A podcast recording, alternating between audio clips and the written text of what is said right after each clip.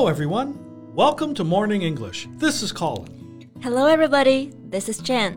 欢迎大家收听早安英文。在节目开始之前呢，先说一个小福利。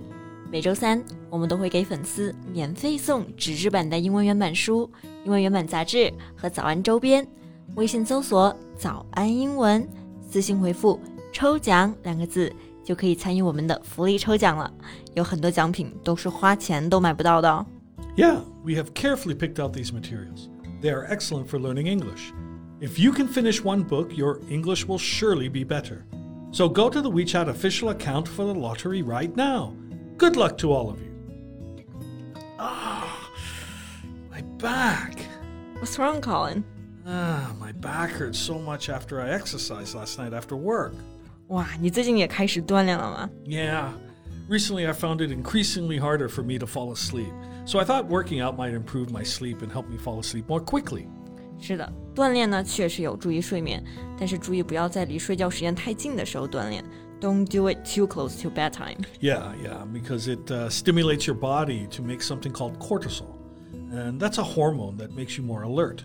Right.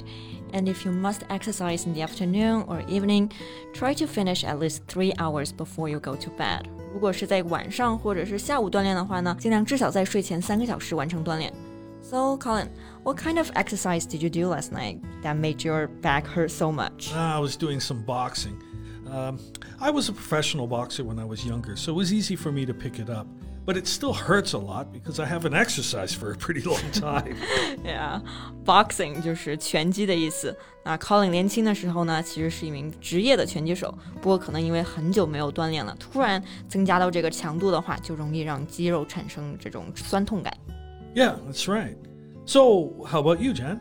Have you been working out as well? Yeah, I finally found the perfect workout for me. Oh, I know what it is. the Hamilton dance workout. I saw you post it on your WeChat moments. How's it been working out for you? Yeah, it was so much fun to do. Hamilton 就是汉密尔顿说最喜欢的音乐剧嘛。那油管上呢就有很多健身博主根据汉密尔顿的歌编排了一系列的健身操。You know, I've been trying to find a workout routine that I don't hate for at least five years or so, and I've been having a absolutely blast following this workout. It's awesome that you finally found a workout you don't hate. yeah. Well, after all, it's Hamilton. Duh. Also, it's not too hard, thankfully. 那这个 难度和强度的话呢，其实不是特别高，所以呢，我还可以一边唱一边跳，就特别的好玩。但是呢，如果我想加大训练强度的话，我会跳帕梅拉。Pamela? Yeah, you've never heard of her? No, no. 那她可是当今全球最火的健身博主之一啊，全网的粉丝超千万，绝对的顶流人物。She's a German fitness YouTuber. Millions of people are following her workout routines. Every time I did her leg workout, I just couldn't feel my legs anymore. Oh, your legs be like, I'm not even here. I'm a hallucination. Exactly，她的健身训练教程呢，可谓是魔鬼级别啊！第二天练完，绝对是腰酸背痛。 最可怕的是，当我练到一半的时候，已经感觉到生不如死了。但是呢，帕老师却像机器人一般，面带微笑，连头发丝儿都不带乱的。Well, I probably wouldn't torture myself with her workouts. But hey, why don't we talk about some phrases and expressions relating to workouts and exercising? Sure，那在今天的节目当中呢，我们就来聊一聊健身相关的英文表达。我们今天所有的内容呢，都整理成了文字版的笔记，欢迎大家到微信搜索“早安英文”，私信回复“加油”两个字来领取我们的文字版笔记。So Colin, where do you usually exercise? 你一般是在哪里运动健身呢？ Well, if I'm doing boxing, I would just go to the gym. 嗯，gym 就是健身房的意思。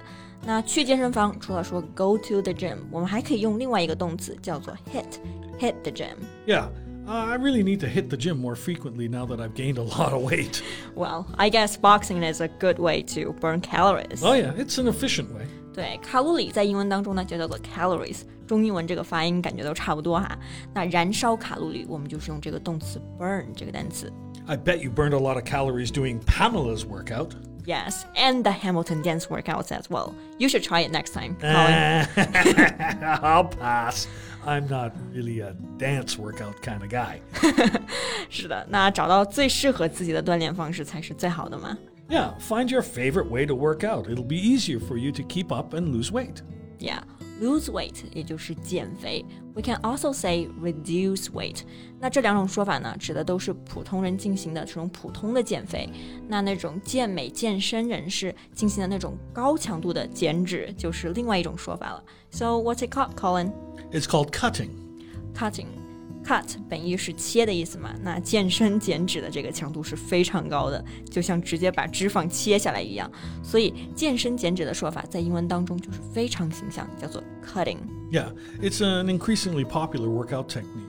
It's a fat loss phase that bodybuilders and fitness enthusiasts use to get as lean as possible. 对。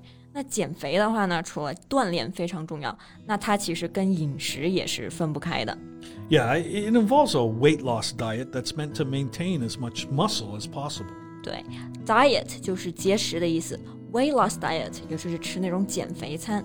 那如果朋友约我们去外面吃饭的话，但是我们要节食，那我们就可以说 I'm on a diet. Yeah, it means to participate in a specific nutritional plan, typically consisting of eating smaller amounts of food, eating or avoiding some particular foods. Yeah, so what kind of food should we avoid if we're on a diet? 那如果是在减肥节食的话，有哪些食物我们是特别需要避免摄入的呢？Well, sugar for sure. You know, all sugars are sugar, but anything from refined processed carbs or fat should be avoided. Sugar is quickly consumed by the body to be used as energy, and any excess is stored as fat. 没错，糖分就特别容易被身体迅速消耗，以用作能量。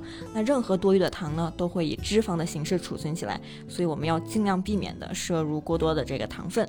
So during a cut, sugar should be virtually eliminated from your diet. Also, remember to cut down on cooking oil. 对，减少对食用油的摄入。Cut down 是一个动词词组，表示减少的意思。When you're cooking your meals, you might be adding calories without realizing it. Cooking oil is very high in trans fats, so cut down on the amount you use each time you hit the kitchen. 对，hit the kitchen. This is another way to use the verb hit. 那我们开始说了，去健身房健身可以用 hit 这个动词，hit the gym。那同时下厨也同样可以用 hit 这个单词，hit the kitchen。That's right. I love to hit the kitchen by myself when I'm on a diet. 对，那在健身的阶段呢，最好是自己下厨，尽量不要在外面吃或者是点外卖。那我们刚刚说了，有一部分人健身是为了减脂 （cutting），那其实还有一部分人呢是为了增肌，让自己的肌肉更好看。Yeah, it's called bulking. Bulk 这个单词呢，本意是大块、膨胀、扩大的意思。那增肌其实就是为了让肌肉更大嘛，所以呢，在英文当中就叫做 bulking。Yes, bulking involves eating more calories than you need in order to put on weight, then building muscle via resistance training. 对，那 bulking 肯定就不是我的健身目的了。那最后呢，我们再来说一说两个非常重要的健身环节吧。 So before you start working out, don't forget to warm up. 对，warm up 就是热身的意思。在运动之前呢，千万不要忘记热身。Right. Warming up is very important before an exercise or sport in order to prevent any injury related to the exercise. 对，因为热身的话就有助于防止在运动当中受伤。 and after you work out, don't forget to cool down. Yeah. 运动完之后呢，也千万不要忘了这个冷身运动啊。像我一般运动完就会做一些拉伸 stretch。Yeah.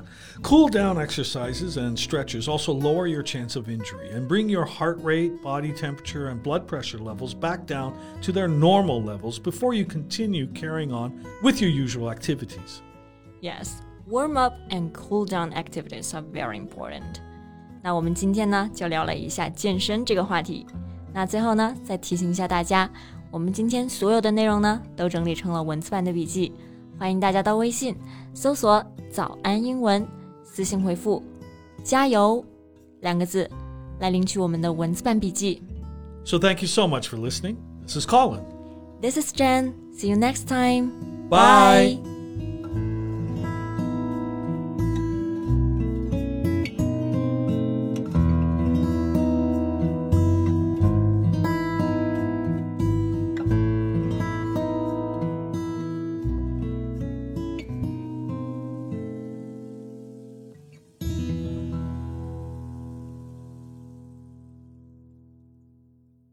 This podcast is from Morning English. 学口语就来 早安英文。